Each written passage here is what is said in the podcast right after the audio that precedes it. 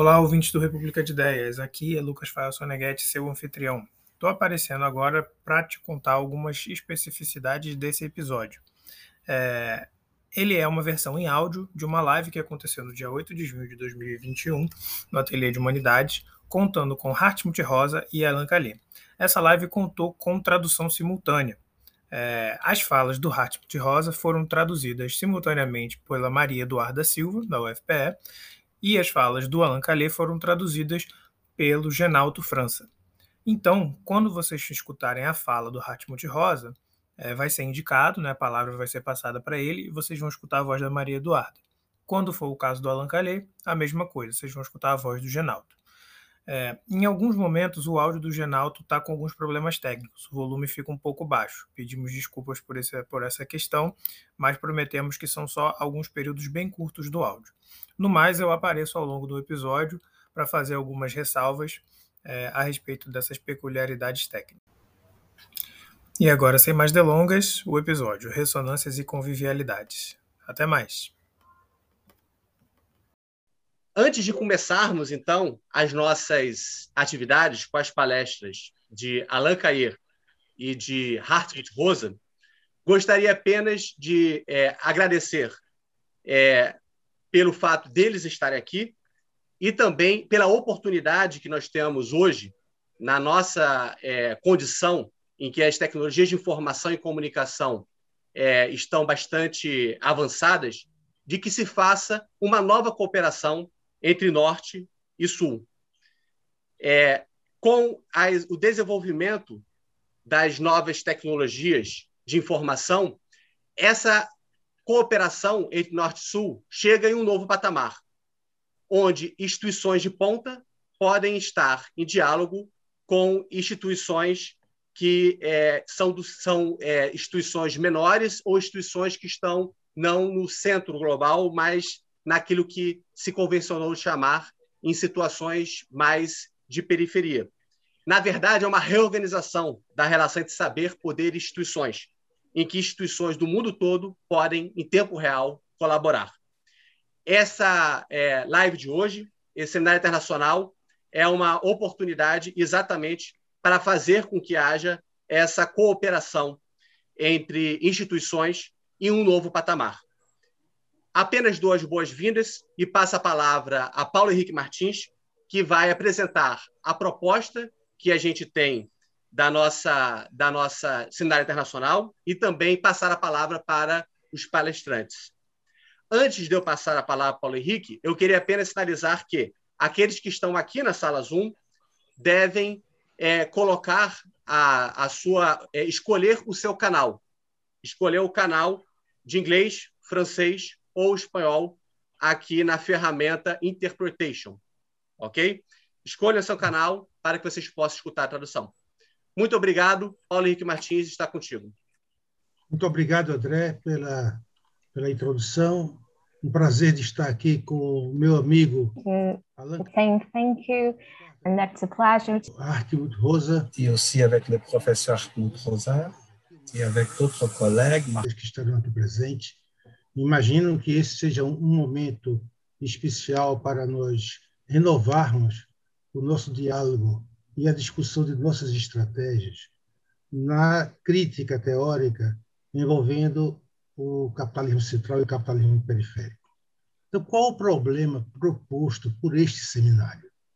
Em primeiro lugar, o problema está em reconhecer que o mundo está em pane metamorfoseando a utopia do progresso em distopia do regresso. Algumas sociedades se encontram hoje em acelerada decomposição, ao passo que outras se veem presas em crises intermináveis. Precisamos buscar sair da via que nos conduz rumo a abismos cada vez mais próximos. Como construir novas direções na sociedade global? Será possível efetuar uma regeneração da crítica teórica, das práticas sociais e da imaginação política através da confluência entre ressonâncias e convivialidades? Como ficam as ciências sociais, que até aqui foram dispositivos estratégicos para o desenvolvimento de uma crítica teórica voltada para a defesa da liberdade de pensamento e de ação? e como ficam as instituições acadêmicas que foram responsáveis pela promoção de uma ética profissional implicada com os princípios transparentes da justiça nos planos da vida científica e da vida social em geral. Tais questionamentos começam a ser feitos de modo mais visíveis neste momento em que a sociologia dá sinais de dificuldades para explicar teoricamente o aprofundamento da crise civilizatória. Este evento resulta logo de uma articulação espontânea de alguns intelectuais brasileiros que compartilham preocupações comuns com relação à perda de vitalidade da crítica teórica, com relação às ameaças de dissolução da ciência como atividade pública e aberta. O fato que este evento tenha surgido de uma articulação espontânea não significa que ele seja uma iniciativa acadêmica improvisada. Ao contrário, esta ideia reflete os questionamentos e preocupações atuais de centenas de pesquisadores brasileiros em dois níveis de reflexão. Um deles, mais normativo, preocupação com os fundamentos teóricos da crítica do capitalismo e de sua efetividade em termos de formações de públicos democráticos. O outro nível, mais institucional, preocupação com o próprio destino histórico das ciências sociais, da sociologia e das instituições acadêmicas que tradicionalmente deram sentido e valor à liberdade de criação, de expressão e de divulgação científica no trabalho de formação da opinião pública reflexiva nas esferas da formação da vida social e nacional. O caso do Brasil, em particular, é de extrema gravidade. A gestão desorganizada e sectária do governo de extrema-direita de Jair Bolsonaro está ameaçando diretamente a sobrevivência da universidade pública. Os cortes de orçamento para a educação superior, para o ensino, para a pesquisa e para as ações de extensão científica estão ameaçando fechar as portas de instituições centrais no país, como é o caso diretamente da Universidade Federal do Rio de Janeiro. Esta ameaça está se expandindo igualmente como uma sombra sobre outras universidades no país interrompendo um projeto muito bem sucedido historicamente, o da universidade pública como dispositivo de organização da nação. De fato, no caso do Brasil e de outros países da América Latina, a universidade pública tem, tradicionalmente, um papel destacado na formação das organizações administrativas, jurídicas e culturais da sociedade nacional, da montagem de políticas públicas e da qualificação dos quadros dirigentes. Ela teve papel destacado, sobre dos indivíduos no universo da cidadania organizada. Ela permitiu acesso aos direitos básicos de diversos segmentos sociais que, em outras condições, estariam excluídas dos benefícios da educação, do trabalho profissional, das ações públicas e do bem coletivo, de modo geral. Nesse sentido, este seminário revela diretamente um dilema orgânico da vida intelectual das fronteiras do capitalismo, como é o caso do Brasil. Este dilema emerge no momento em que o neoliberalismo está promovendo uma estratégia colonizadora deliberada de destruição das sociedades nacionais na América Latina, com vistas a recriar entrepostos comerciais e de serviços que sejam funcionais para a expansão do sistema internacional de acumulação extrativista. Esta estratégia de destruição deliberada passa diretamente pela desarticulação das ciências sociais como programa teórico e institucional. Ela compromete as condições de produção de uma crítica teórica emancipadora e voltada para a promoção dos direitos ecológicos e políticos inalienáveis dos seres humanos à liberdade de viver, de gozar de justiça social e da defesa do bem comum como decisão universalmente compartilhada. Quem está promovendo este seminário? Como já esclarecemos, este seminário resulta de uma articulação espontânea de alguns intelectuais interessados na busca de saídas para os impasses teóricos e institucionais que vivemos nestes momentos caóticos e agravados pela pandemia são impasses relacionados com dilemas normativos e filosóficos, por um lado, e por ameaças políticas diretamente relacionadas com a sobrevivência de uma vida acadêmica livre e criativa, por outro lado. Este compartilhamento de, compartilhamento de sentimentos acadêmicos solidários reuniu pesquisadores de diferentes instituições. Maria de Jesus Leite, coordenadora do Centro de Estudos Avançados da Universidade Federal de Pernambuco, que foi criado recentemente com o objetivo de promover os estudos de fronteiras do conhecimento, contribuindo para o diálogo entre as ciências e as humanidades, envolvendo instituições brasileiras e a Universidade Federal de Pernambuco e outras instituições internacionais. Maria de Jesus está aqui presente, um grande apoio indispensável na organização desse evento. Também temos, então, Genalto de Carvalho França Filho, que está aqui presente, está fazendo a tradução, coordenador do Núcleo de Pós-Graduação em Administração da Universidade Federal da Bahia. Também André Magnelli, fundador e diretor do Ateliê de Humanidades, instituição de livre pesquisa e ensino. Paulo Henrique Martins, professor do Programa de Pós-Graduação em Sociologia da Universidade Federal de Pernambuco e pesquisador do Conselho Nacional de Desenvolvimento Científico e Tecnológico e Arthur Bueno, pesquisador da Universidade de Frankfurt. Ainda somos muito gratos a Arina Alba, Maria Eduarda Silva e o próprio Genalto França Filho, que estão oferecendo suas preciosas contribuições nas tarefas de traduções instantâneas em três línguas, assegurando o sucesso do evento. Como organizadores voluntários deste seminário internacional, aberto para o diálogo acadêmico transnacional, entendemos que nossa iniciativa não é um fato isolado. Ela revela o sentimento de indignação mais geral de todos os cientistas sociais preocupados com a crise vivenciada pela humanidade no momento presente. Também entendemos que esta primeira iniciativa tomada a partir de um grupo que assume voluntariamente os constrangimentos geopolíticos e institucionais da vida acadêmica nas fronteiras da colonialidade não deve se encerrar por aqui. Nossa intenção é que este evento favoreça novas articulações envolvendo as várias redes de que fazemos parte. Pensamos em especial naquelas redes internacionais que todos nós, de modo direto, direto ou indireto, estamos envolvidos como movimento convivialista internacional. Afinal de contas, todos aqui presentes estamos normativamente implicados com os compromissos políticos de reinvenção das condições materiais simbólicas e morais de emergência de uma nova humanidade ecologicamente sustentável e inspirada no acesso ao bem comum. Por que Hartwood Rosa e Alain Caillé foram especialmente convidados para se pronunciarem neste evento?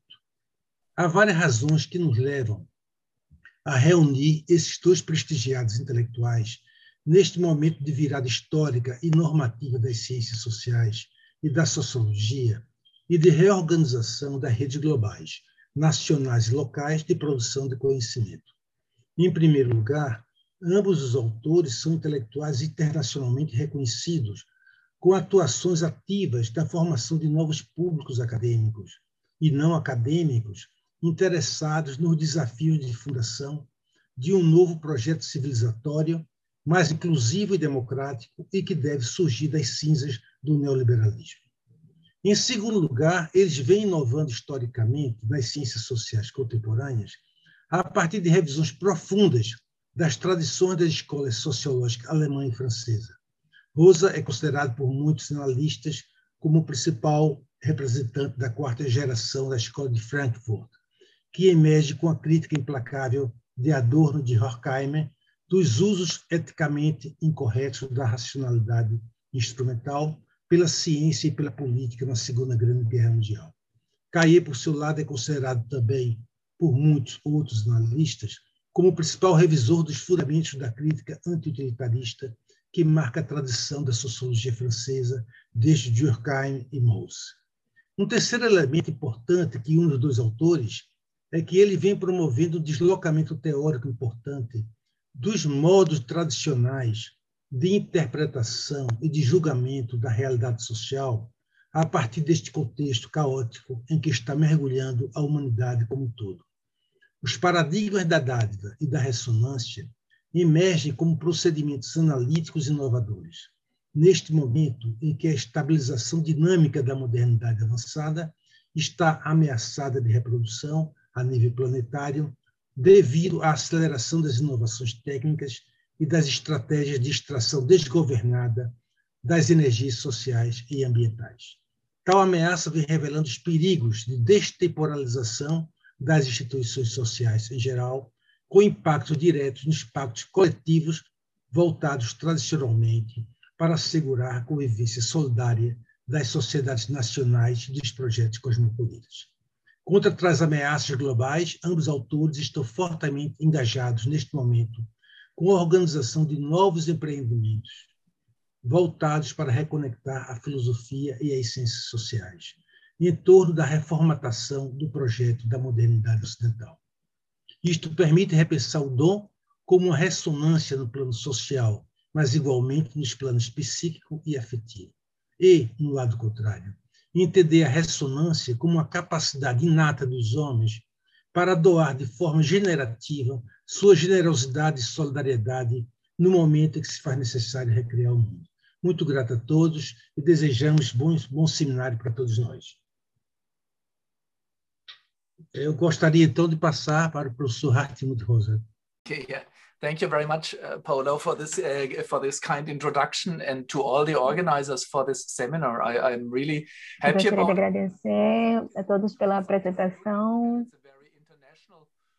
É, estou muito feliz de estar aqui com todos vocês nesse tempo tão importante, é, especialmente no Brasil, que tem impactado bastante a realidade política não só do Brasil, mas do mundo inteiro. Eu acho que o Corona traz isso também, a oportunidade de trazer um grupo de pessoas para discutir sobre o futuro da nossa sociedade e sobre do mundo. Eu adoraria estar em Recife pessoalmente. Eu fui algumas vezes há algum tempo atrás, em Recife, em Olinda. Eu fui a um concerto do Guns N' Roses e eu não vou esquecer disso. Uh, mas eu gostaria de agora compartilhar minha tela com vocês. Eu acho que deve ser fácil. Aqui está compartilhando.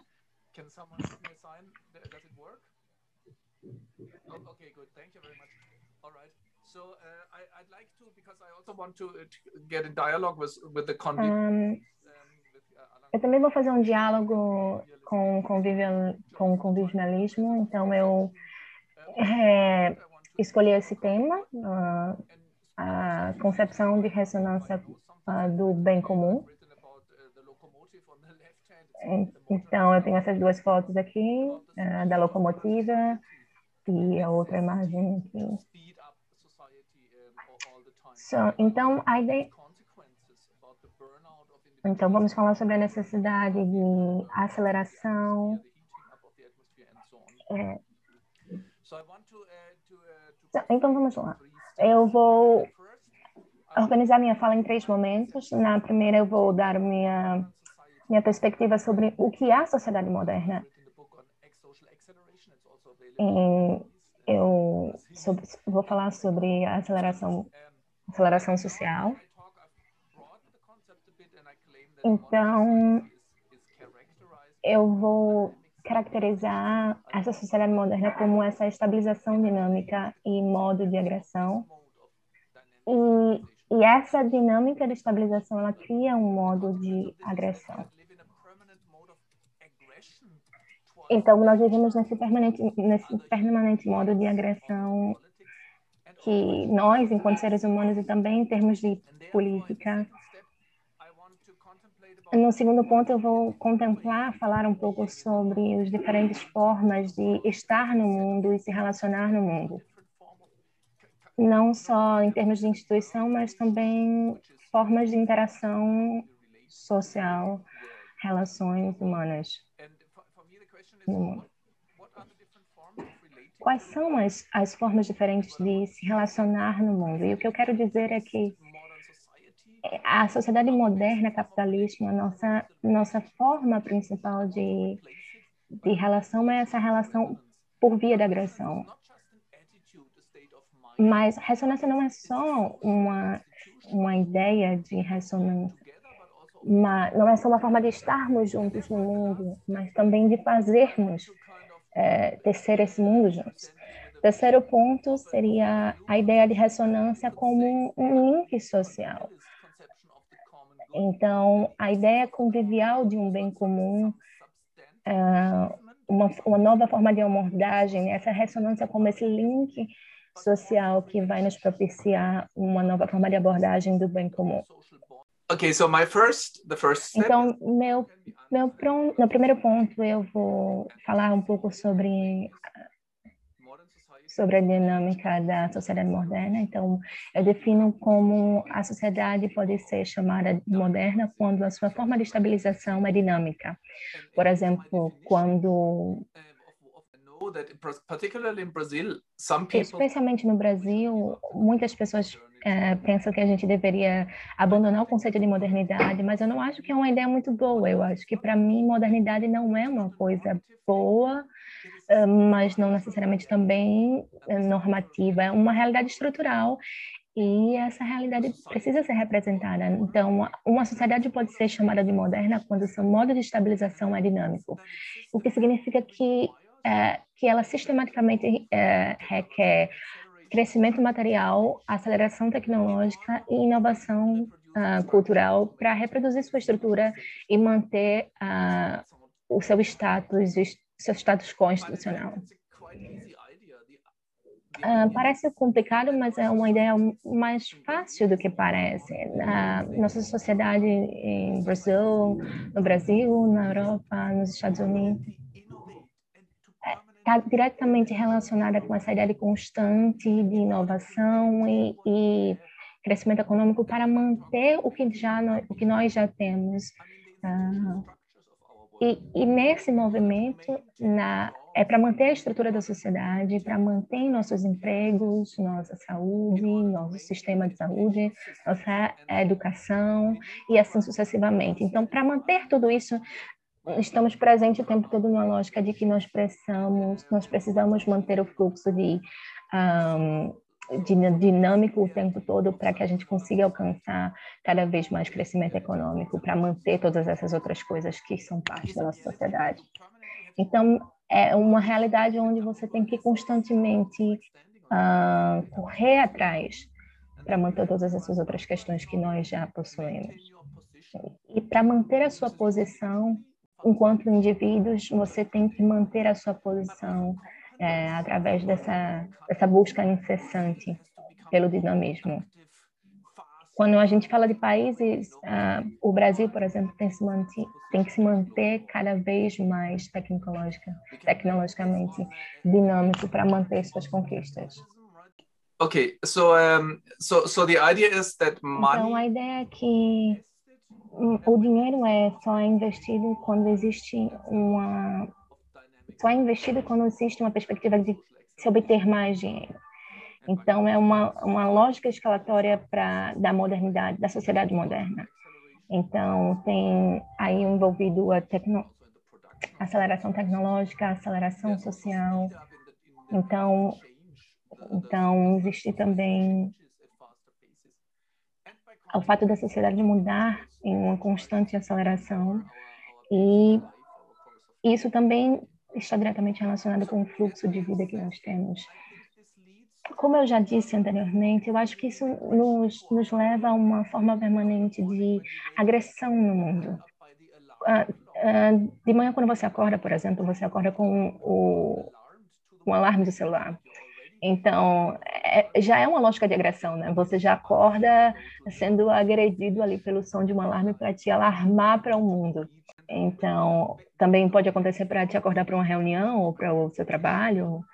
Então, essa, essa, forma de interação que a gente desenvolve é através de, da competição, que eu chamo de otimização uh, paramétrica. Então, se a gente for falar, por exemplo, de parâmetros digitais, um, quanto, quantos tempos, quantos passos você você dá por dia? Uh, qual é o qual é o, nível de oxigênio que você tem no, no sangue? Uh, qual é o meu papel uh, na, na, sociedade? E, e do, do, impacto que que e do valor que eu tenho no meu trabalho, no meu ensino. Então, tem sempre uma competição em relação a quantos likes eu tenho, quantos, eh, eh, quantos seguidores eu tenho. Então, esses tipos de parâmetros estão sempre presentes na nossa vida pública, incentivando uma lógica de competição. E como é que a gente faz para melhorar é, esses parâmetros, né? Então, no nosso caso, eu preciso ter mais publicações, eu preciso de mais dinheiro para pesquisar melhor, eu eu deveria andar mais no dia, eu, eu, teria que ter mais amigos no Facebook, eu teria que ter mais likes nos meus vídeos. Então, é um, um, uma teia de parâmetros que servem para. que estão sempre nos é, provocando para melhorar as nossas formas de estar e se relacionar no mundo. É uma forma de é, digressão que que está sempre pedindo da gente essa otimização. Então, nossa forma de abordagem dominante no mundo é através dessa forma de agressão. E nós podemos ver, ver isso presente também nos nossos problemas ecológicos. A questão da Amazônia, por exemplo, e essa que está diretamente relacionada com a agressão acerca da natureza, mas também dos oceanos, é, da natureza de um modo geral. É, porque afeta todas as, as, coisas preciosas que a gente tem, a, polui a natureza, é, coisas que nós não conseguimos uh, recuperar na mesma lógica, no mesmo nível que elas são destruídas. Mas isso também não afeta, além da natureza, do, do ponto de vista político também, sociopolítico. Então, então nós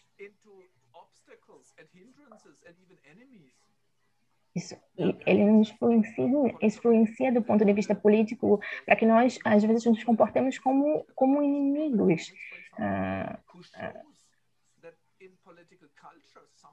que, que mostra questões políticas e culturais uh, como se fossem lados opostos, com, porque nós temos uh, ter lados culturais diferentes, parece que isso impede a gente de conversar.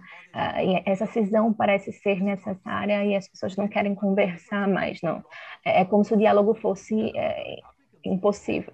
Então, é, então, por exemplo, na Inglaterra a gente tem a questão do Brexit e, e do um lado você tinha as pessoas que tinham eram a favor do Brexit e do, do outro lado as pessoas que não eram. E a mesma coisa acontece no Brasil. Uh, então, tem do lado dos comunistas que parecem estar na, na, prisão e do outro lado o bolsonarismo. Então, você vê que existe uma forma de agressão que uh, também, também aí está presente na nossa lógica sociopolítica que ultrapassa também as questões de sexos diferentes, questões de gênero e várias outras questões que perpassam a vida humana. E também existe uma agressão do ponto de vista pessoal, né? A gente, a gente consegue ver isso também na, presente na ideia da, da psicologia social. Um, por exemplo, uh, a gente está o tempo todo se agredindo porque parece que a gente nunca é suficiente para ocupar esse espaço. Então, nosso, nosso corpo acaba sendo nosso, nosso permanente lugar de agressão. E, e nossa psicologia, nosso psicológico, de um modo de geral, sofre essa pressão tão intensa. E, essa, e uma das consequências disso pode ser o burnout, é, que é uma forma de, de estar onde você não se sente mais, você não consegue pertencer ao mundo, você não consegue é, quando você quer você não consegue ser no mundo, você não consegue dialogar com o mundo. Então, essa, essa coisa que faz parte do mundo também faz parte de nós. Ela também nos afeta numa esfera pessoal. Então, essa lógica de aceleração, ela requer muita energia. Então, é, então do ponto de vista político, é, psicológico e todas essas outras questões. Em outra perspectiva, nós não somos mais solidários às nossas conexões sociais. É, ah, e essas questões são tão importantes que, que agora eu gostaria de de evidenciar um pouco sobre esses estados, né, que são estados de alienação. Então, o que seria essa alienação? Uh, seria essa distorção do modo como nós estamos no mundo, como nós nos relacionamos no mundo. É uma falha de, um, de se apropriar ao mundo. Então, é uma forma com, então, uma forma de, de distorção da qual a gente não consegue se identificar nessa relação se nós olharmos do ponto de vista de, do ponto de vista fenomenológico, uh, a gente entende isso, que, que a gente consegue perceber a nossa forma de distorção do mundo, a gente não consegue se sentir pertencente. Então, esse é um ponto de vista da alienação. Então, eu estou nesse ambiente uh, de que, de alguma forma, eu perdi a minha capacidade de, de me comunicar com ele. Então, então, existem duas formas de distorção ah, o mundo para de, de, se comunicar comigo. Eu sinto que o mundo está é, frio comigo, indiferente comigo, as pessoas, os lugares, as coisas, os corpos. Eu não me sinto, eu não me sinto parte desse mundo. Então, essa ausência de afecção, uh, que, que, nada me afeta, que nada me toca, existe uma, uma ausência também. De um lado e do outro existe uma, uma, auto, uma ausência de autocapacidade de comunicar com o mundo. Então, ao mesmo tempo que o mundo não se comunica comigo, eu sinto que existe uma ausência de mim, uma ausência minha de capacidade de se comunicar com esse mundo. Então, parece que esse mundo parece um, que não está vibrando mais em conexão comigo. Isso nos leva à, à questão, qual que seria a, a contraposição, né, a, a, a forma diferente de existir no mundo, uh, para além dessa lógica de agressão constante que perpassa todas essas outras questões. E eu acredito que, que a gente deva falar sobre isso. A gente deveria pensar sobre isso em todos os lugares do mundo. Qual seria outra forma de se relacionar no mundo para além dessa lógica de agressão, de alienação? E a minha ideia é que eu não sei como fazer isso politicamente, mas o que eu sei é que existe uma forma resonante de estar no mundo e que a diferença, a, a contraposição para essa alienação seria a ressonância. Então, é esse modo de ser, de se relacionar no mundo marcado uh, por essa conexão.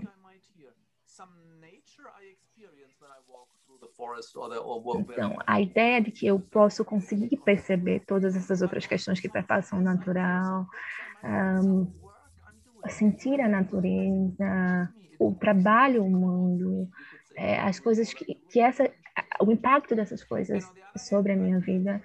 Uh, e da, da mesma forma, eu sou capaz de comunicar com o mundo. Então, ao mesmo fato, é, então, seria a ideia de recuperar esse diálogo entre o mundo comigo e do eu com o mundo. Então, mas isso não é isso não é a mesma coisa de mindfulness. É uma forma, não é não é só essa ideia. É a ideia de que é um sentimento que verdadeiramente me move, que realmente me toca em algum nível. Uh, Agora, por exemplo, eu, eu tenho certeza que vocês já devem ter feito várias conferências no Zoom ultimamente, mas eu acho que ninguém. Uh, todo mundo deve ter passado pra, pela ideia de que é difícil se concentrar. Uh, o que é que eu. Como, eu estou aqui o tempo todo na frente da tela, eu estou aqui o tempo todo uh, aulas, palestras no Zoom. Então, você vê alguém, um rosto familiar, e aí você vê esse rosto familiar naquela reuniãozão e isso te chama para para essa familiaridade, né, esse conforto. E então tem uma, uma perspectiva de e seria essa autoeficácia, esse segundo ponto, seria a capacidade de, de, de, que a gente teria de se alcançar, de se responder uh, ao mundo. E nessa nessa conferência no, aqui, a, a, gente, em Recife, a gente realmente conversa um com os outros. E, e ouvir e escutar, falar, ouvir e se comunicar, cria esse senso qualificado de que Uh, a gente não está o tempo todo olhando para que hora que vai acabar uh, o seminário, porque algo te toca, você escuta, você responde, você interage. Isso estabelece uma conexão entre, uh, não a partir de mim ou de você, mas entre nós dois. Então é, é algo físico também. É óbvio que isso não é impossível, mas é difícil, porque nós não, pode, não podem uh, se conectar, a gente pode não se conectar fisicamente. Por exemplo, é, é, existe, existem esses desafios, né, que a gente não consegue se olhar nos olhos. Por exemplo, agora eu não consigo olhar vocês enquanto eu estou apresentando aqui, mas uh, essa questão da ressonância passa por aí também. A gente precisa se olhar, a gente precisa construir um espaço juntos, que é difícil por conta dessas limitações, mas também não é possível, tanto que estamos aqui fazendo isso agora. Então, agora, ah, com, com a ideia da pandemia, nós estamos bloqueando, na verdade, essas, essas capacidades de ressonância, de, de se encarar, de se vermos, de nos vermos uns aos outros. Uh, então, isso tudo envolve desafios uh, muito reais para que a gente consiga essa ressonância, mas não é impossível. Mas se nós conseguirmos estabelecer ou criar momentos como esse, então uma transformação pode acontecer. Se eu pensar dessa forma, se eu penso dessa forma de que é, que eu preciso olhar no olho das pessoas uh, e eu preciso eu só encontro a ressonância a partir disso parece que nunca é possível essa transformação chegar mas se eu começo a trabalhar com uma nova ideia e a gente consegue interagir, ouvir e escutar. É, e eu consigo perceber que depois de conferências como, eras, como essa, é, de alguma forma diferente de antes, a mesma coisa pode acontecer com você também. Não é exatamente a mesma coisa de como, de como seria antes, mas a gente consegue ainda com, conseguir, consegue elaborar esse link de ressonância uh, através de momentos como esse. Então, a gente começa a pensar, por exemplo, que depois de conferências como essa, a gente, a gente consegue pensar, pô, eu não sou mesmo do que eu era antes, quando eu comecei a, a, fazer parte do seminário, ou antes do seminário que eu escutei todas essas colaborações. Então, a ressonância tem essa capacidade de nos transformar quando, enquanto nós estamos em contato um com o outro. Mas existem também... Uh, unfortunately. Not the book, because I've written a book on this, right? But what for me is important is that these... Mas para mim o que é importante é que essa relação de ressonância ela não pode ser é, não pode ser prevista. Uh, não podem ser previstas, mas talvez possam também não acontecer. Então nós normalmente não não podemos garanti-la, mas mas mesmo se a ressonância acontecer, você não consegue também uh, calcular qual, qual que vai ser qual que vai ser o resultado. Então, talvez a gente consiga entrar numa grande ressonância, mas ninguém necessariamente vai conseguir dizer qual que seria a conclusão dessa ressonância. Então, a lição, ou então a lição que a gente vai conseguir aprender pra, a partir dessa lógica de ressonância. Então, to the logic of optimization então, se, se nós conseguíssemos fazer essa, essa, essa medida paramétrica de como é que seria, qual que seriam uh, os resultados da ressonância, provavelmente a gente gostaria, a gente ia querer controlar uh, ou escalar os níveis de resultados que a gente ia querer ter dessa ressonância. Mais uma vez, tentando acelerar esses resultados. Então, um, modo resonante de estar juntos é diferente uh, do, do que uma forma otimizada, uma forma otimizada de estarmos juntos. Uh, os, os, for, existem quatro, quatro parâmetros de, de, ressonância. Um é que a ressonância é, é ela é horizontal, então você, você sente que você consegue se conectar com uma pessoa. Uh, existem formas de ressonância no amor, uh, mas existem também formas de ressonância na amizade. Então no contato, no encontro e também na política. Então, do ponto de vista democrático também. Então, a democracia ela só é possível quando a gente encontra esse elo de, de ressonância entre os cidadãos. O segundo ponto seria uh, seria o fato de que nós somos seres humanos materiais. Então, as coisas que nós trabalhamos com, as coisas com as quais nós vivemos, então, minha casa, meu trabalho, meu jardim, até o computador com que eu trabalho, é, ele também faz parte dessa, dessa lógica material do mundo com o qual me relaciono. Toda, todos os textos dos jornalistas, todos os artigos, todas as coisas que você escreve, elas falam, elas falam conosco. Então, você transforma, por exemplo, você transforma um pensamento em um texto e o texto te transforma. Então, existe uma relação de ressonância na educação, por exemplo, também. A terceiro ponto seria a ideia de que nós, seres humanos, estamos instantemente um, buscando essa lógica de conexão existencial, seja com a religião, seja com a natureza, seja com a arte, seja com a história. Então, existe, existe uma, por exemplo, a ideia da religião, né? Existe uma, uma informação no mundo de que espiritual, então você pode acreditar que é Deus, né? Mas para outras pessoas você po podem pensar que seria essa ideia da natureza, essa conexão com o natural. Uh, então, com, enquanto formas de se conectar com o mundo, formas de se conectar com a natureza, um, uma outra uma outra forma de se conectar, né, com essa ideia existencial seria a arte. Então, quando eu vejo uh, arte, música e todas essas outras, essas outras coisas, elas me levam para essa conexão. E outra seria a forma de nós termos uh, a capacidade de, de, estabelecer uma ressonância conosco mesmos. Então, através do nosso corpo, da nossa, da nossa psique, das nossas emoções, da nossa memória. Então, escutar e responder um, seria uma forma também de me relacionar com toda essa ideia de ressonância pessoal com os nossos corpos, mentes e tudo mais. Então, isso me leva ao nosso último ponto, que seria a, a ideia de pensar essa ressonância como uma concepção de bem comum. Então, isso, isso essa ideia de ressonância, ela permite que a gente consiga reconceituar o que seria uma, uma boa sociedade, né? O que seria esse bem comum via uma, a partir da qualidade das relações que a gente estabelece.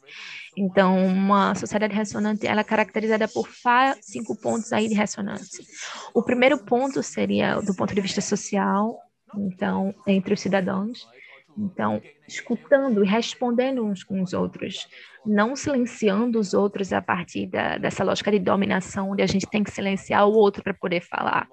Então, escutar e responder a outras voz, a outra voz, né, o outro, e transformar isso numa concepção comum de bem comum.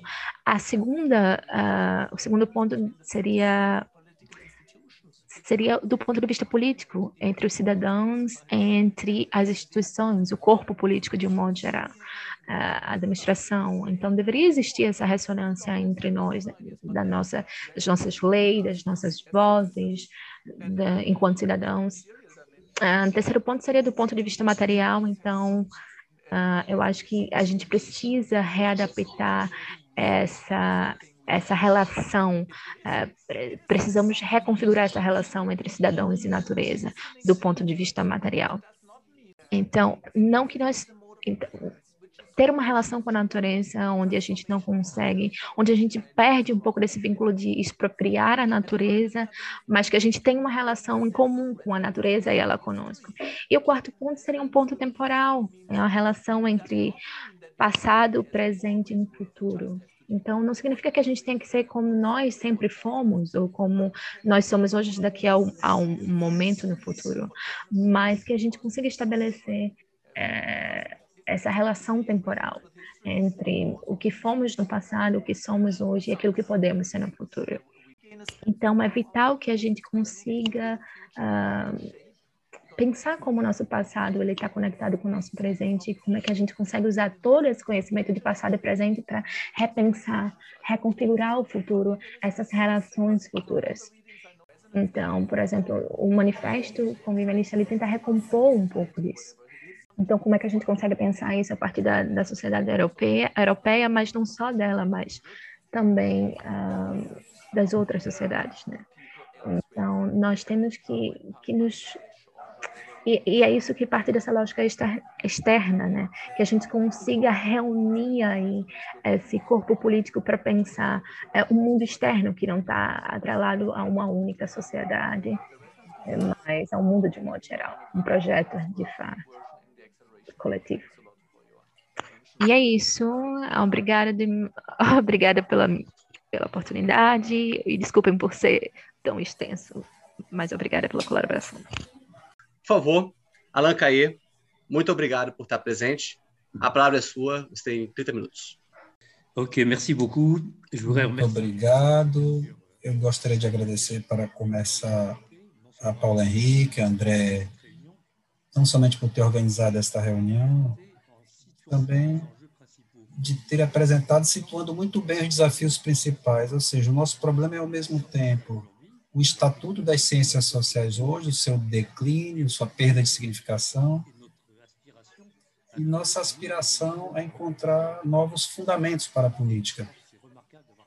Eu acredito que é importante ter colocado essas duas questões ao mesmo tempo, pois elas estão estreitamente ligadas. Na realidade, elas estão muito estreitamente ligadas. Eu acredito que a gente poderia dizer que as ciências sociais não foram fecundas cientificamente somente quando elas foram aspiradas estreitamente pelos desafios, ao mesmo tempo existenciais, éticos e políticos. Ou seja, quando elas foram, quando elas ressoaram de uma certa maneira com o mundo, com a política, com a vida, com os indivíduos, e reciprocamente, os homens, os humanos, não puderam inventar novas maneiras de fazer novas formas de vida social pela modernidade, senão quando eles foram inspirados pelos trabalhos das ciências sociais. Eu diria, não é preciso ser sábio ou político, como diria Max Weber, é preciso ser sábio e político ao mesmo tempo, pois os dois estão estreitamente interdependentes. em seguida, eu gostaria, eu sou muito reconhecido por ter organizado esse encontro com Rosa. Nós nos, nos, nos conhecemos dois anos atrás, nós nos cruzamos, Armando e moi, pela filósofa italiana que nos convidou, convivialista, e que, infelizmente, Helena morreu de Covid tem dois meses, mais ou menos, e eu gostaria de dedicar essa intervenção à memória de Helena. Neste encontro com Harmut, nós não tivemos realmente uma ocasião de discutir, e aqui é uma ocasião de irmos mais longe, tanto assim que Armut acaba de apresentar um resumo extraordinário e muito sistematizado, axiomatizado, da trajetória do seu pensamento, e isso facilitará muito a discussão. Talvez não hoje, nós teremos o tempo, mas as coisas estão muito claras. Para tentar aprofundar essa discussão, eu procederei em dois tempos. Num primeiro tempo, eu irei situar os desafios do lado das ciências sociais e porque a discussão entre o que podemos parar do paradigma da ressonância e o paradigma da dádiva é importante. E no segundo tempo eu vou tentar precisar os desafios políticos. O que é que nos permite esperar construir uma nova filosofia política que seja à altura do nosso tempo? Sobre a questão dos desafios científicos. Paulo disse há pouco, Ramuto considerou como um representante da quarta geração da Escola de Frankfurt. Simetricamente, o Mous, a revista do Mous, pode ser considerada como o herdeiro principal do grupo francês que se chamava Socialismo ou Barbárie, que o principal representante eram Castoriadis, eh, Claude Lefort e Jean-François Lyotard. Sempre houve entre essas duas escolas de pensamento uma relação um pouco complicada. O Mous, a revista do Mous, não teve verdadeiro diálogo com as três primeiras gerações da escola de Frankfurt. Adorno, depois da guerra, tornou-se muito pessimista, para que a gente pudesse imaginar com ele um projeto político e mesmo científico, inclusive. Habermas e muitos malcianos são muito simpatizantes de, de Habermas, a gente os chama de Haber, Habermasianos, mas, embora tudo isso, eu penso que Habermas ficou. Ela, ele não deu suficientemente importância à dimensão agonística das relações sociais. Eu lembro que o Mous se inspira de Marcelo Mous, do ensaio sobre a dádiva, e que a dádiva, por Marcel Mous, é um dádiva agonística, é um tipo de guerra. É um tipo de guerra que produz a paz, mas que produz a paz através da rivalidade. Habermas nos parecia muito racionalista e excessivamente pacífico, de certa forma.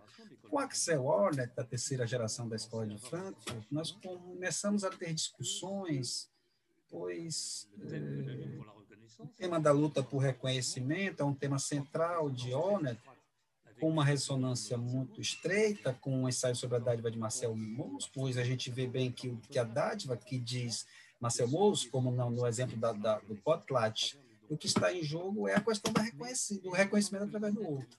Mas me, me parece que Horner há uma, tem uma visão quase exclusivamente normativa para reconhecimento. Quais são as boas condições para que haja um verdadeiro reconhecimento? E ele não vê a relação com a questão da dádiva. Ele o deixou de lado. Eu pensava que em um determinado momento eu não poderia discutir sobre isso, mas isso não foi feito.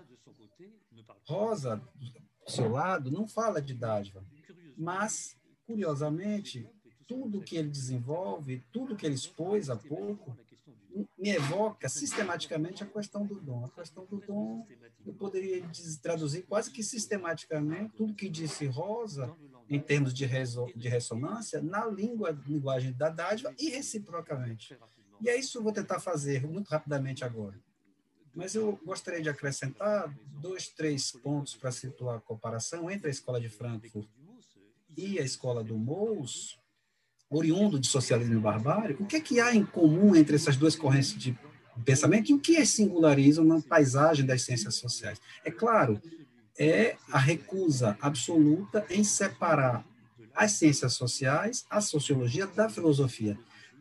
É o contrário, é o desejo de desenvolver uma sociologia que seja, ao mesmo tempo, uma ética, um condensamento de escolhas existenciais e que tenha implicações políticas. Para dizer de outra maneira, todas as duas correntes se inscrevem no campo das ciências sociais ou da sociologia, mas, de, mas a sociologia que ele enxerga é a mesma coisa que umas ciências sociais entendida de maneira mais ampla, filosófica, política depois, as, as dinâmicas não são exatamente as mesmas. As referências da escola de Frankfurt são filósofos alemães, Kant e Hegel, principalmente, e outros, ó, claro. Enquanto que os franceses, eh, especialmente socialismo e barbárie, se, se, se inspirava de Merleau-Ponty, da psicanálise de Lacan, na França, e, claro, do Mous, se apoia principalmente sobre o que nos parece ser a descoberta primeira de Marcel Mauss, na ensaio sobre a dádiva, descoberta se ela é verdade, pois isso é fundamental, pois Mauss pensava ter encontrado no dom mais exatamente naquilo que ele chamava tripla obrigação de dar, receber e retribuir, ele pensava ter descoberto, eu cito, o que ele chamava a rocha da moral eterna. A rocha da moral eterna, a gente poderia dizer, a rocha da relação social. A rocha da relação social, quase a infraestrutura das sociedades. Isto nós o compreendemos se tomarmos uma definição bastante geral da dádiva. Eu proponho uma definição seguinte, eu diria, a dádiva, que podemos pensar depois de Marcel Moulos, a dádiva é a forma geral da relação social entre os sujeitos humanos quando os sujeitos humanos se consideram como pessoas como, como, como pessoas na sua singularidade. A forma geral de relação entre humanos, quando os humanos se consideram como pessoas vistas na sua singularidade. Eu gostaria de acrescentar alguma coisa, sim. O que eu dizia, então, é que com a sociologia e a filosofia de Hartmut Rosa, que eu creio os amigos os maus estão cada vez mais em Normandia e em ressonância, mesmo que Rosa não fale de dádiva, mas poderíamos traduzir o que ele diz em termos de ressonância na linguagem da dádiva. Eu vou tentar resumir muito brevemente o resumo que fez Rosa sobre sua concepção da ressonância. O que é muito importante para a gente é que Rosa se situa diretamente no terreno da filosofia, colocando a questão central da filosofia: qual é a vida boa? É curioso, hoje, para um sociólogo, de pretender responder à questão dos filósofos: o que é a vida boa? A vida boa é uma vida na qual as relações entre os sujeitos provocam, ele diz, emoções, sensações, sentimentos, desejos, novas ideias, aspirações e etc. Isso faz sentido, isso mexe, isso toca as pessoas.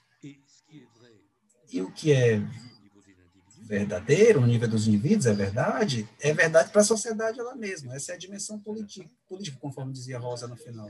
A boa sociedade, a sociedade boa, é a sociedade na qual a gente se fala, a gente se escuta, a gente se e a gente se responde. Isso quer dizer, igualmente, na linguagem da dádiva, a vida boa é a vida na qual a relação entre os outros é uma relação de dádiva, isto é, uma relação na qual a gente sabe demandar, a gente sabe dar, a gente sabe receber e a gente sabe retribuir.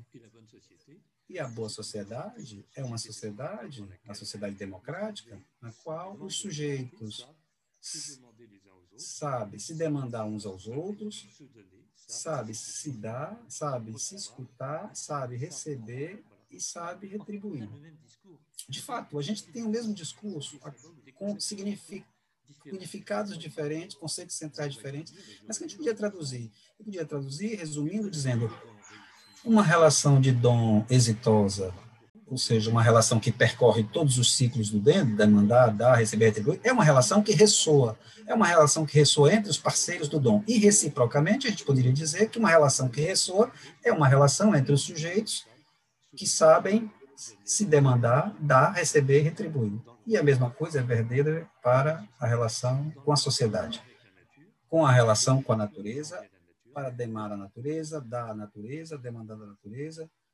Então, eu penso que temos aí duas abordagens diferentes, com estilos argumentativos diferentes, mas que fundamentalmente vivem a mesma coisa, dizem a mesma coisa, e eu creio que se é, tivemos êxito em articular esses dois abordagens, começaremos a ter fundamentos muito sólidos, uma renovação das ciências sociais geral e da filosofia. É claro, isso não é um fundamento exclusivo, isso é um fundamento em diálogo, em discussão com outras escolas de pensamento, com outras teorias, teorias do cuidado, da, do reconhecimento, com o pensamento em filosofia da donação, de Haidt, etc. Eu acho que existe aí um verdadeiro motivo de esperança no futuro, de uma ciência social renovada. Mas eu lhe dizia, eu dizia há pouco, as ciências sociais não só funcionam cientificamente se forem animadas por desafios políticos.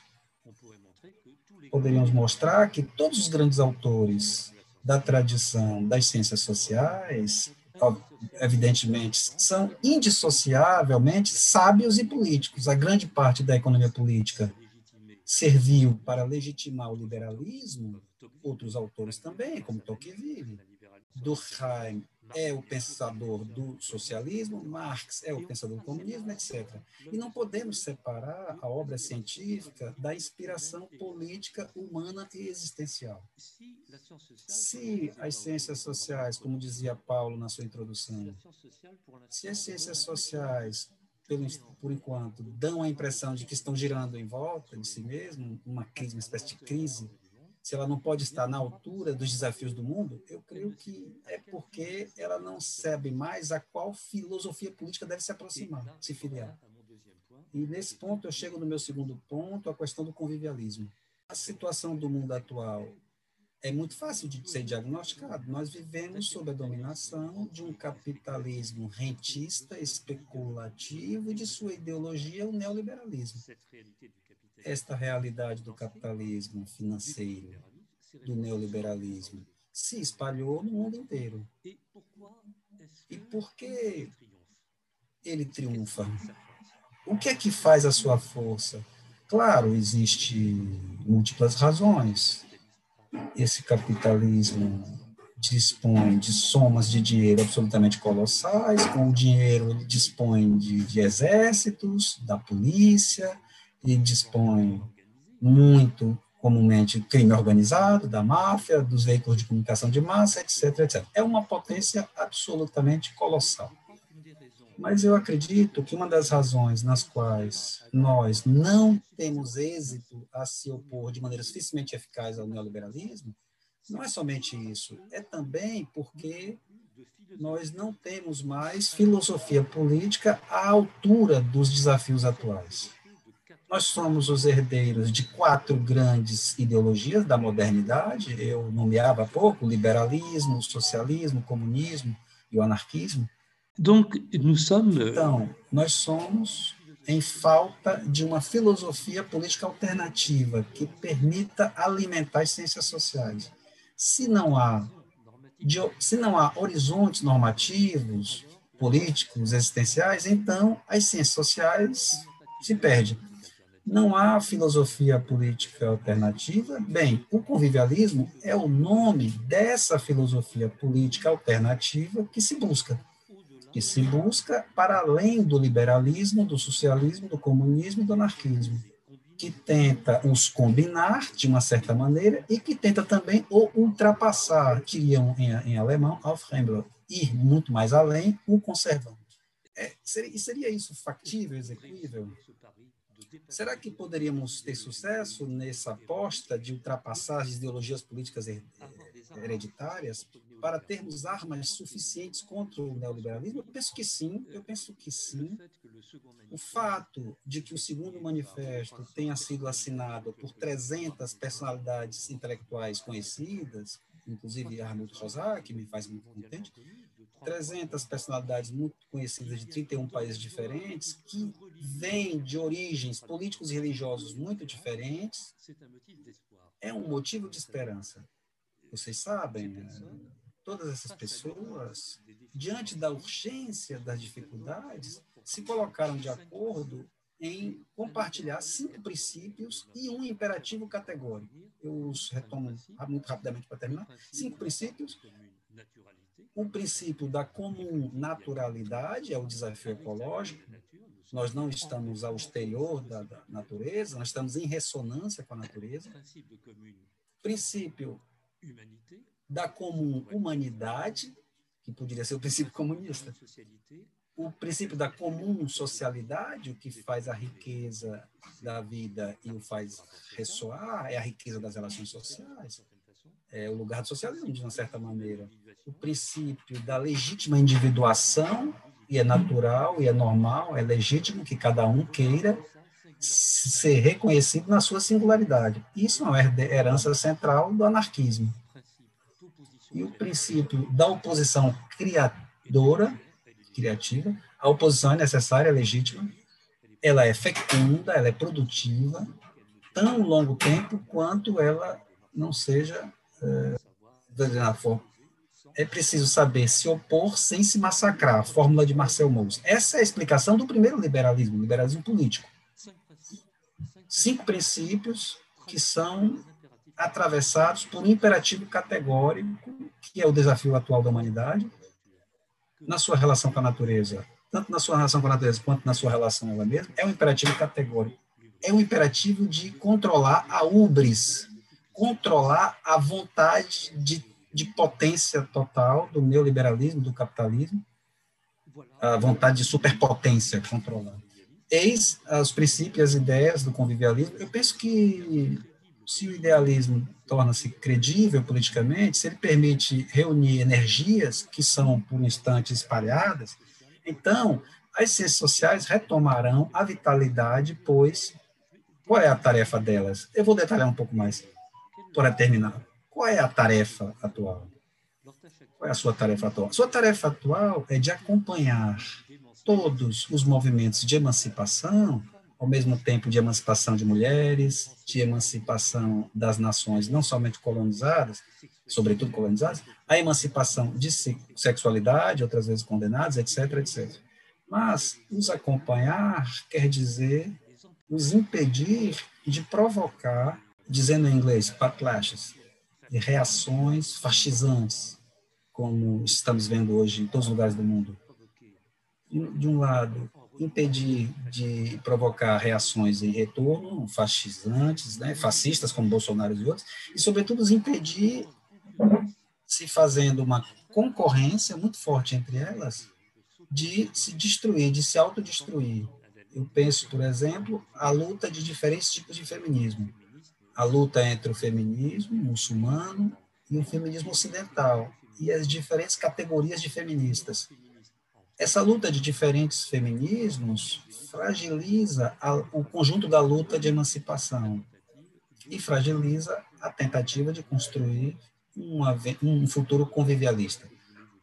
Eis o que eu queria vos dizer para esta noite, esta tarde, agradecendo ainda uma, de novo e agradecendo muito especialmente Ramiro Rosar e, e por reunir tudo isso que ele trabalhou.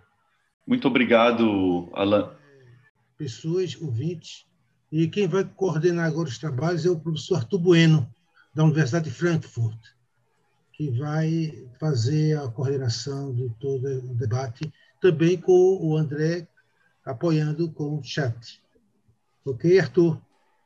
Obrigado, Paulo. É, obrigado, Hartmut, esposa Alan Caillé, pelas, é, pelas palestras tão esclarecedoras, é, importantes no momento atual e, e pelo diálogo tão profícuo que, que as duas palestras já estabeleceram entre si.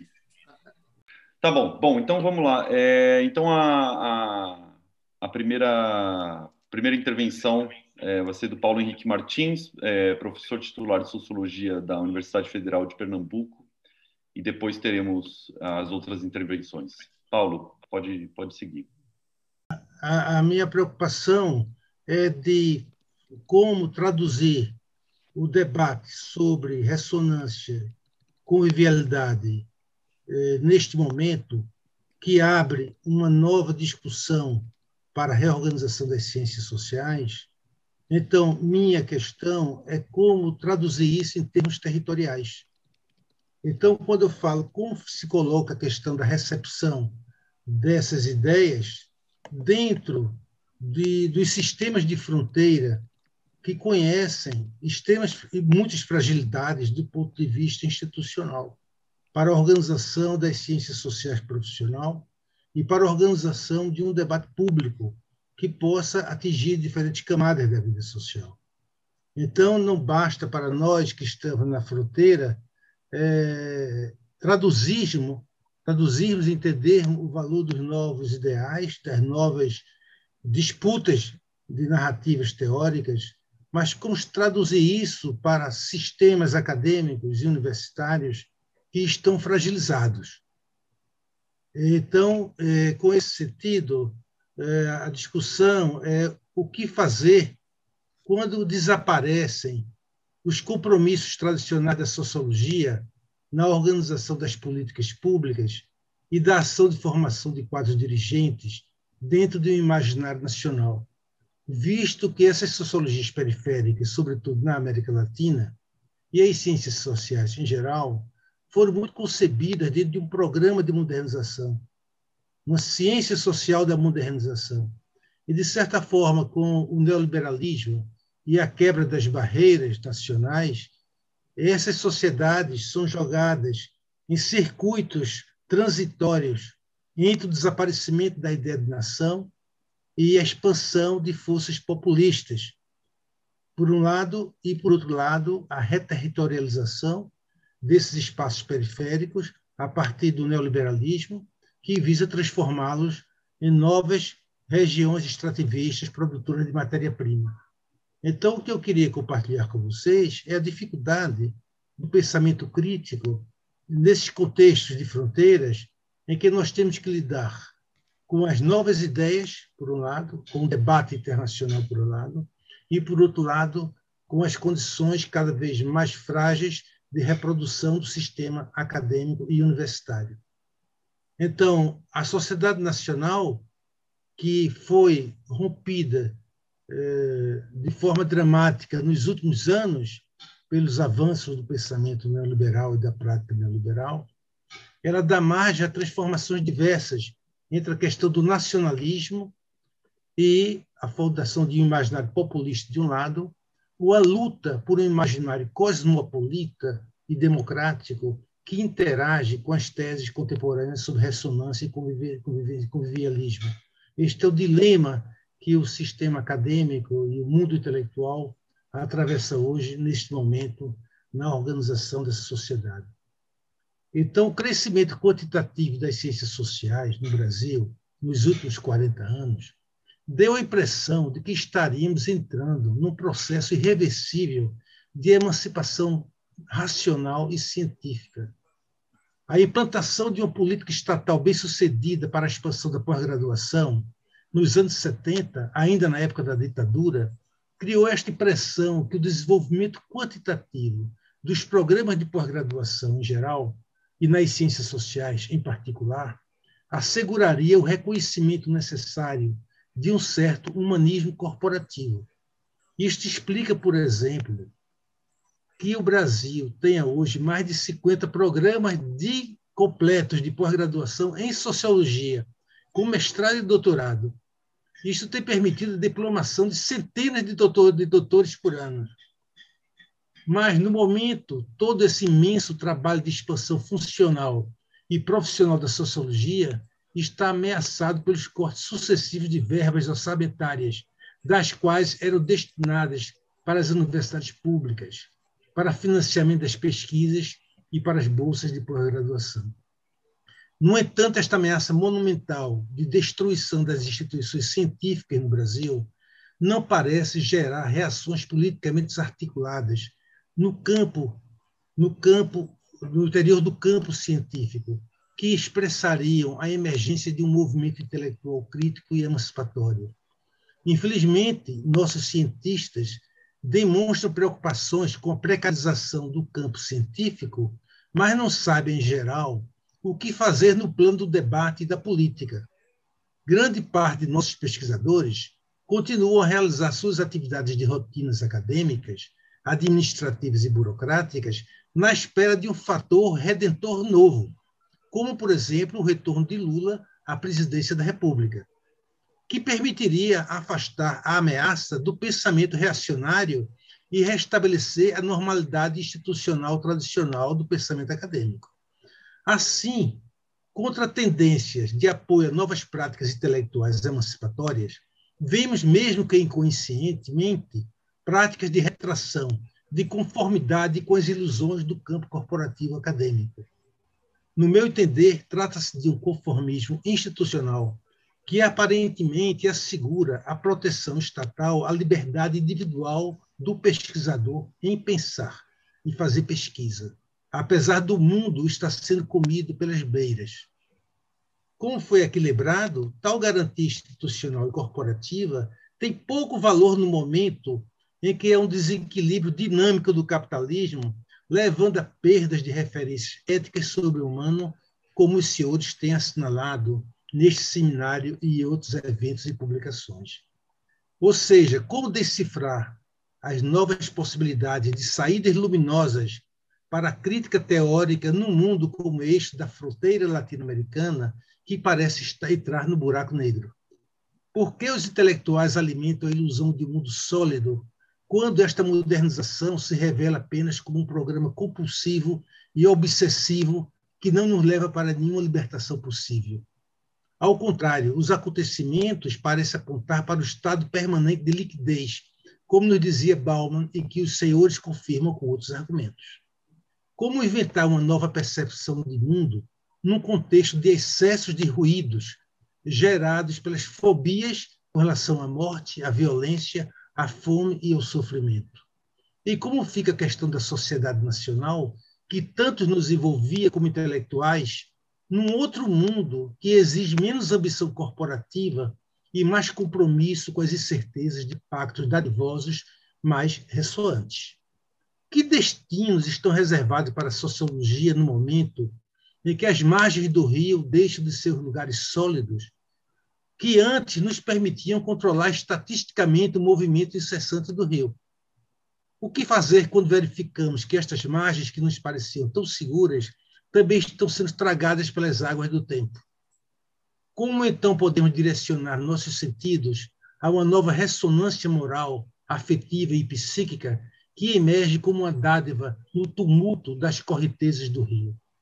Como realizar essa mudança da percepção sobre a vida, que valoriza a complexidade ecológica do humano e sua capacidade como doador, quando fomos treinados para ser controladores e acumuladores de bens materiais e simbólicos?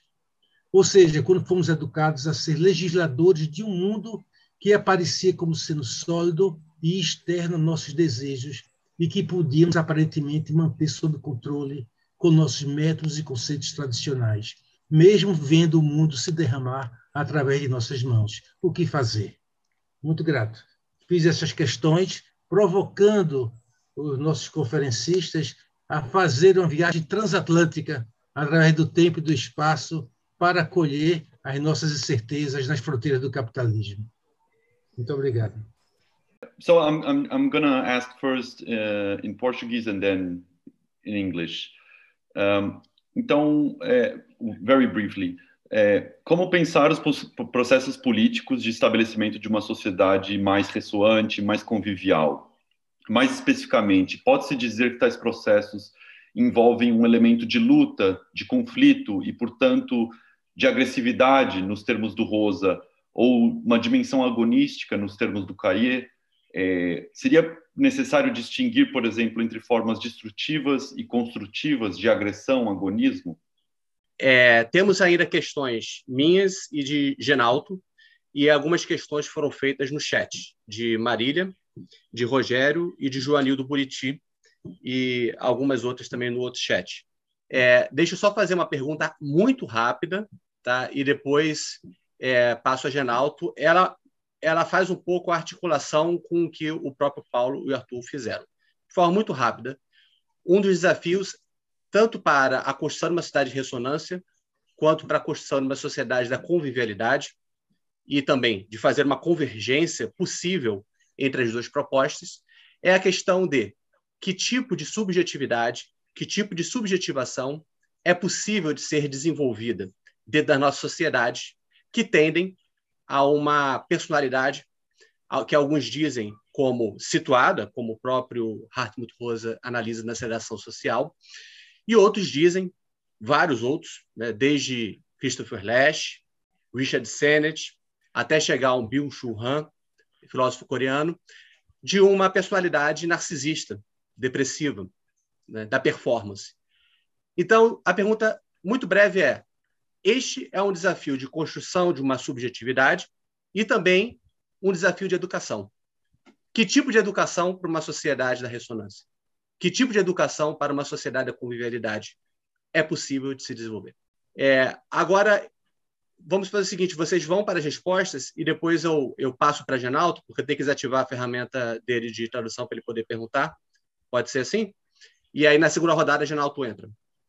Por favor, Hartmut Rosa primeiro, depois Alan Caí. Okay. Yeah, thank you very much. I, I don't want to speak for too long. There were very many, very interesting ideas. I, I have one question for Alain Caillé.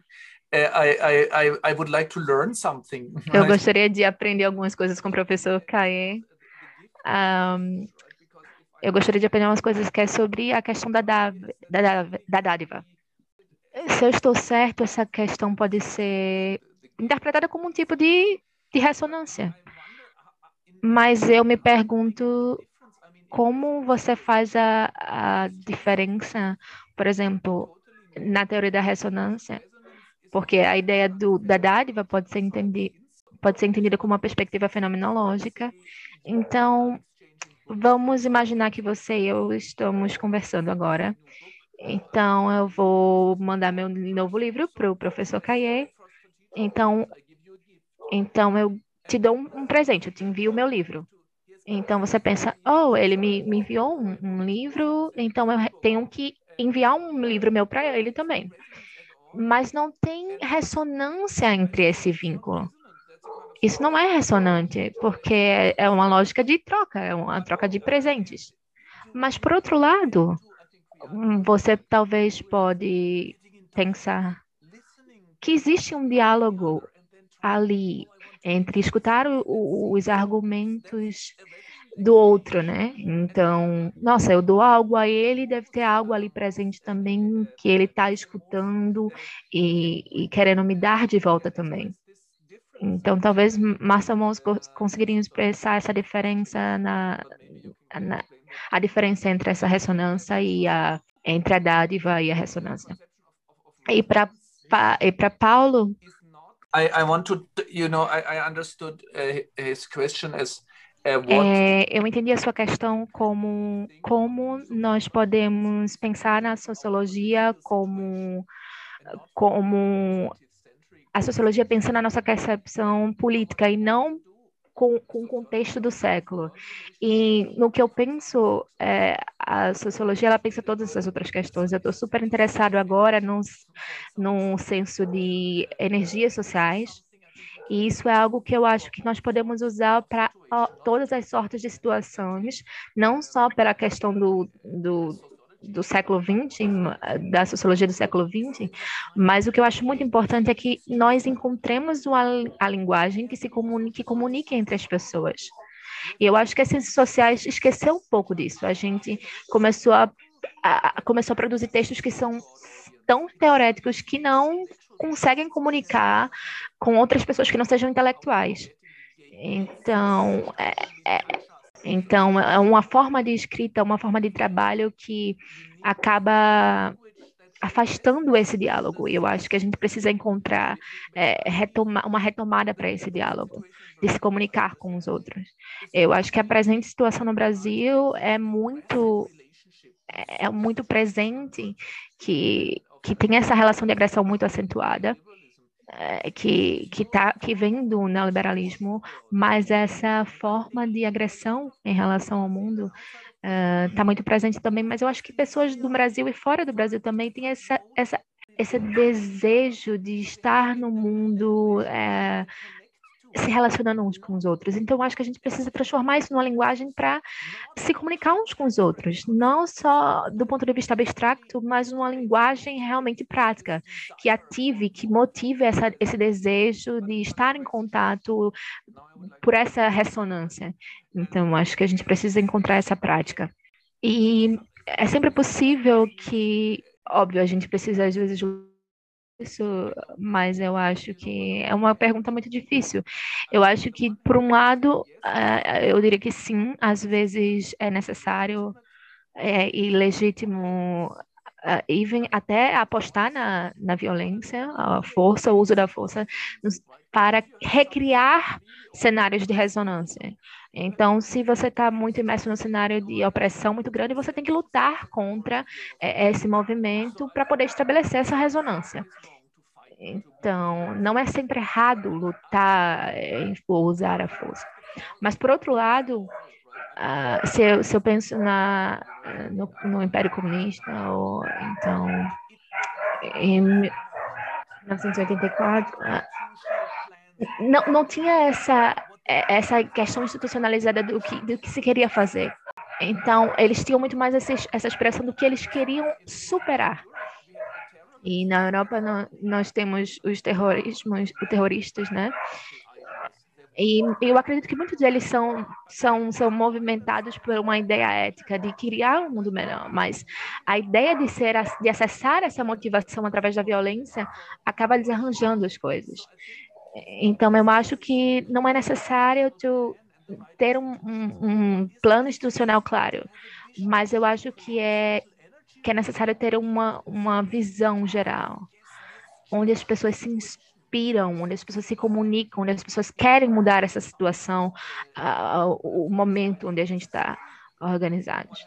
Então, eu acho que nós temos que ser bastante cuidadosos, bastante cuidadosos com isso, porque para criar essa, essa forte essa forte noção de ressonância, eu já li, eu já escrevi vários livros sobre educação, eu acho que a educação é sobre. Eu acho que, que tem uma luta. Uh, existe uma, um, um confronto sobre ideias de educação. Então, na questão liberal, por exemplo, existem essa, essa ideia de habilidades que você pode medir e avaliar. Mas existe uma outra concepção de que a educação também abre espaços para ressonância, como, por exemplo, a literatura, que pode abrir diálogos através da ciência, através da história, através da sensibilidade para outras realidades. E se você desenvolve esse senso de educação uh, para esses espaços de ressonância, você realmente pode usar isso para uh, como ferramenta principal, a ferramenta mais poderosa para a gente superar todo esse cenário. Então, essas seriam as minhas ideias. Bem, antes de passar para o Alan Caê, eu queria que o Genaldo fizesse a pergunta. Genaldo Carvalho de França Filho, que está como tradutor e agora também como é, é, comentador. Eu gostaria de ouvi-los sobre dois pontos, mas ao mesmo tempo eu estou estou preocupado porque são tantas perguntas a serem respondidas. De qualquer sorte, eu vou registrá-las aqui e vamos ver se é possível um comentário sobre elas. A primeira, como a ressonância e o convivialismo mobilizam uma diversidade de conhecimentos em diferentes tempos histórico-culturais, me pergunta então sobre a contribuição valiosa presente em inúmeros saberes das nossas culturas e povos ancestrais. Eu penso muito, naturalmente, na América Latina, ou seja, especialmente as culturas e povos de matriz negra e indígena. Se vamos pensar uma política da ressonância e da dádiva, né, e do convivialismo, existe um diálogo evidente com a crítica decolonial. E existe, sobretudo, uma construção a ser feita. Na avaliação de vocês, quais desafios se impõem à integração dos saberes ancestrais nesta construção? Esse é o primeiro ponto. E o outro, muito rapidamente, como a ressonância e o convivialismo e o paradigma da dádiva pensam o econômico. Comentem, por gentileza, os desafios de uma outra economia a partir dos seus respectivos quadros de referência.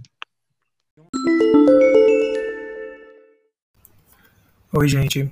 Estou de volta só para explicar que, como o Genaldo França estava traduzindo as falas do Alain Calais, nesse momento aqui do episódio a gente tem uma peculiaridade que o Genaldo fez uma pergunta e agora ele vai traduzir a resposta do Allan Calais a essa pergunta.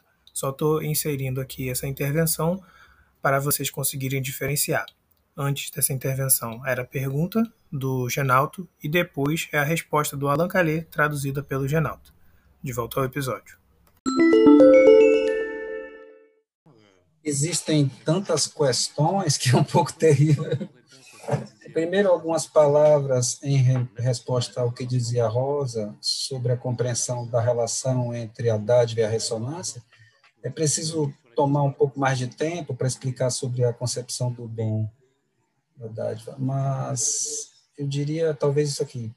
Todas as relações de dádiva não funcionam necessariamente. Muitas relações de dádiva fracassam.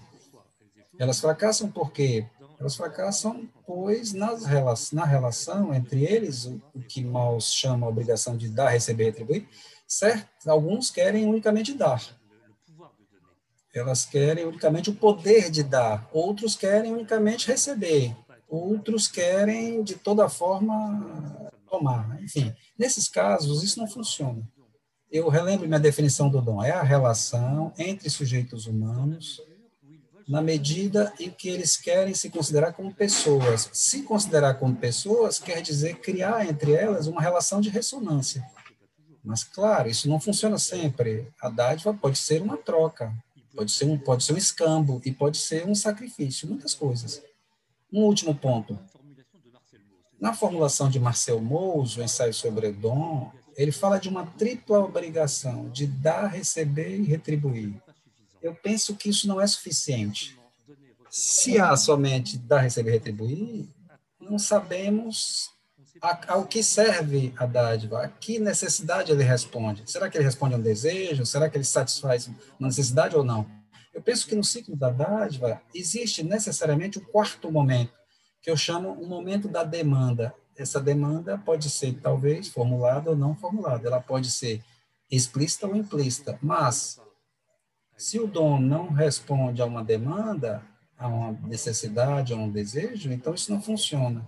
Eu diria simplesmente uma relação de dom exitoso é uma relação que ressoa. Mas, reciprocamente, eu penso que uma relação que ressoa é uma relação que mobiliza diferentes espíritos da dádiva. Essa é uma hipótese a discutir. Depois, tem tantas questões colocadas por Paulo, por André, por Genal, que, que dizer? Dois ou três coisas muito simples, muito rapidamente. Eu penso que o que é preciso compreender é que o crescimento do nacionalismo, mais ou menos fascisantes, como a democracia, o que a gente chama de democracia liberal ou democraduras, são um dos efeitos do neoliberalismo. Ele não é o contrário do neoliberalismo, é uma das maneiras de gerir o neoliberalismo. Neoliberalismo, ou capitalismo rentista especulativo, pode funcionar com os aparelhos da democracia liberal mais ou menos efetivo ou, ou com instrumentos de dominação mais ou menos fascistas. A gente o enxerga na China, em certa forma, o mercado funciona mais ou menos. Existe a finança, existe o capital, mas é um sistema político totalmente ditatorial, a todos os graus. Se dizemos isso, isso nos leva sempre ao mesmo ponto. O mesmo ponto é que urgente, a urgência absoluta é de se colocar de acordo sobre certas eh, questões básicas do neoliberalismo. Não, não haverá ciência social alternativa, não haverá nada que se passará se não nos colocarmos de acordo sobre isso. Alternativas possíveis ao neoliberalismo, ao mesmo tempo alternativas de pensamento, mas também alternativas concretas. Então, é lá onde o convivialismo no instante, isso foi traduzido, mas eu diria que o convivialismo permanece ainda muito intelectual, e eu sou muito de acordo com o que foi dito por Rosa, nós temos necessidade de uma ciência social que fala, que ressoa. É preciso que as pessoas tenham sentido, o sentimento do que se passa. Como eu expus minhas histórias de convivialismo, quando eu falo da relação ao socialismo, ao liberalismo, ao comunismo, as, os jovens não sabem nada. Eu faço um trabalho de intelectual, de uma certa idade. É preciso é, traduzir todas essas ideias em linguagens muito mais concretas, muito mais sensíveis. E para isso eu penso que todos os todos os discursos da ressonância de Rosa é, é completamente fundamental. Ele fala de maneira muito mais direta, muito mais direta às pessoas. Mas se formos um pouco mais longe, eu dizia que o Bolsonaro é um efeito do neoliberalismo, etc. Outro do são formas possíveis de existência do neoliberalismo. Eu vou retornar a um tema que me veio na memória, que é ligado à questão da educação e que é ligado à questão do tipo de personalidade. Je pense que nous vivons depuis 30 ou 40 ans dans un, une forme politico-sociale qui est une forme inversée du totalitarisme du XXe siècle. Au XXe siècle, nous avons connu Não é o totalitarismo, mas o parcelitarismo, ou seja, uma relação social que reduz tudo em parcela, que reduz todos os coletivos em parcela, as empresas são parcelas, parcelas de trabalhadores, a gente pode agenciar, desagenciar, combinar, descombinar, os saberes que é reduzido em parcelas, a gente pode acrescentar essa ou essa parcela, etc. E as personalidades, elas mesmas, as personalidades são pessoas cada vez mais parcelizadas, com uma multiplicidade de papéis possíveis e uma falta de coerência é aí que se torna bem difícil, bem difícil, pois temos um assunto que diz respeito a um novo tipo de personalidade que, é claro, é coerente, coerente com a dominação do neoliberalismo. É um tipo de personalidade que não conhece o passado, que não quer conhecer o futuro, que vive unicamente no instante, numa parcela do tempo. É isso. É preciso estar consciente disso. Mas, ao mesmo tempo, e sobre isso eu também estarei de acordo com Rosa, ao mesmo tempo, esse tipo de relação ao tempo, ao espaço, ao sujeito, esse sujeito parcelizado, é um sujeito alienado, é um sujeito que vê bem que não está em ressonância com o mundo, que falta muitas coisas. A partir desse consideração, podemos começar a ressoar e a pensar, talvez, também a questão da educação. Yeah, yeah, I think this is a okay. Uh, thank you very much for the question. This is very interesting. Obrigada demais pela pela pergunta. Eu, é muito interessante. Eu acho que a ressonância é, é, é, é uma capacidade antropológica e humana onde os seres humanos têm essa capacidade natural de entrar em ressonância com o mundo, mas é, em diferentes questões culturais ou contextos culturais, existem diferentes níveis de ressonância e sentidos de ressonância. E eu acho que quando a gente pensa na questão da cultura indígena, eles têm eles têm um senso de, de, de ressonância muito elaborado e intenso com a natureza, com espíritos, com os deuses. Então, eles têm diferentes sensibilidades para a ressonância, é, vários diferentes acessos à ressonância. Então, eu acho que a gente, é, quando pensa a ressonância, a gente não deveria estabelecer o, o diálogo com uma tradução um, sem eliminar essa questão da, da sensibilidade dessa ressonância que eles têm com esses outros elementos. Então, eu gostaria de usar a ressonância como uma forma de superar essa perspectiva etnocêntrica é, e abrir um diálogo para os acessos da ressonância em outros países. Eu acho que a economia é um grande problema, porque quando eu penso, quando eu digo que a, economia capitalista é, em geral e e, a versão neoliberal disso força essa lógica de aceleração social. Então, eu gostaria de falar da lógica de escalação. Então, isso força o medo social, pela, a ansiedade social pela, pela competição. Então, essa, isso causa essa condição de agressão.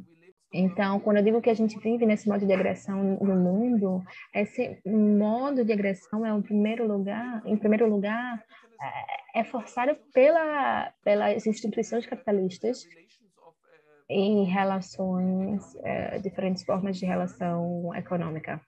Então, nós definitivamente, definitivamente precisamos superar essa forma de, de, uh, de economia. Então, para falar dessa questão de decrescimento, eu não acho que a gente precisa uh, desacelerar ou decrescer, mas a gente precisa superar essa lógica de ficar em constante aceleração. Então, eu acho que é por isso que a gente só consegue viver esse estado superando a forma econômica do capitalismo. Então, ok, muito obrigado. Paulo, por favor, a palavra é sua. Então, eu queria uh, agradecer mais uma vez, Hartmut Rosa. Eu já tinha conhecido você da SBS, da sua palestra, quando esteve lá no, no Sul. Mais uma vez, meu amigo Alon Caê, temos mais de 30 anos de conhecimento e espero que a gente possa, então, continuar avançando nesse diálogo. Muito agradecido. E André, se quiser dar uma palavra, ou Arthur quiser dar uma palavra, ou Genaldo, quem quiser, por favor, fique à vontade. No, and I don't think I have the solutions in the last minute, but it was very. eu não acho que eu tenho uma solução ou resposta para as últimas conversas, mas eu estou muito feliz, foi muito estimulante, uh, foi muito, muito estimulante para mim, então, então eu estou muito feliz que, que, momentos como esse abram, abram oportunidade para gente, a gente conversar não só hoje, mas que isso se perdure aí uh, posteriormente para que a gente continue debatendo ressonância, convivialismo, é, com vocês aqui no Brasil, em, em América Latina. Então, muito obrigada pela organização do evento. Juste un mot, c'était très bien. Apenas uma palavra, foi muito bom, muito obrigado de estar com vocês. É isso. Então, muito obrigado. É, muito obrigado. obrigado. Até a próxima. É a primeira de muitas. Um abraço, pessoal. Muito obrigado e até a próxima.